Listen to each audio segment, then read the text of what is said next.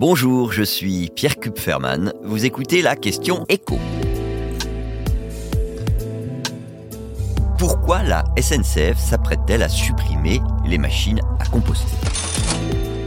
C'est une information exclusive de mon confrère Olivier Chiche-Portiche. La SNCF va retirer dans toutes les gares ces discrètes machines jaunes vous souvenez qu'elles étaient oranges même par le passé, ces machines dans lesquelles certains voyageurs continuent à glisser leurs billets papier pour ne pas avoir à payer une amende dans le train. La raison de la suppression de ces machines à composter, eh bien, un porte-parole de la SNCF la résume en trois phrases. L'immense majorité de nos clients n'ont plus à composter leurs billets. Compte tenu du taux de digitalisation et d'un parc de composteurs vieillissant, le retrait de cet équipement devenait une évidence il représente une charge de maintenance importante chaque année. Alors c'est vrai, la part des voyageurs qui continuent à composter leurs billets papier est devenue infime.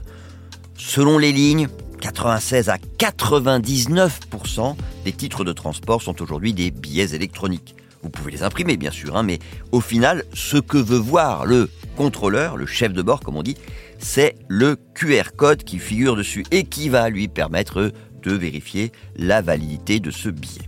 Maintenant, Combien la SNCF va-t-elle économiser avec la suppression de ces machines à composter? Ben, Elle ne le dit pas. En fait, les seuls chiffres qu'elle veut bien donner, c'est le nombre de composteurs, appelons-les comme ça, dans les gares françaises. 3000, dont près de 2500 dans les petites gares où euh, ces machines servent à valider les billets de TER. Et justement, que va-t-il se passer pour les voyageurs de ces trains du quotidien dont les billets ne sont pas associés à une réservation et qui donc, pour ceux qui sont encore sous forme papier, doivent être compostés pour lutter contre la fraude. Parce que je vous rappelle que le compostage, justement, rend inutilisables ces billets pour un voyage ultérieur. Eh bien, la SNCF va modifier les règles. Il faudra chercher le chef de bord à partir du moment où on a pris place dans le train pour faire valider son titre de transport. En fait, c'est le contrôleur qui va jouer les composteurs. Et puis, si vous ne le faites pas, eh bien, vous prenez le risque d'avoir à régler le forfait qui est imposé à tous ceux qui se font prendre sans aucun billet à bord.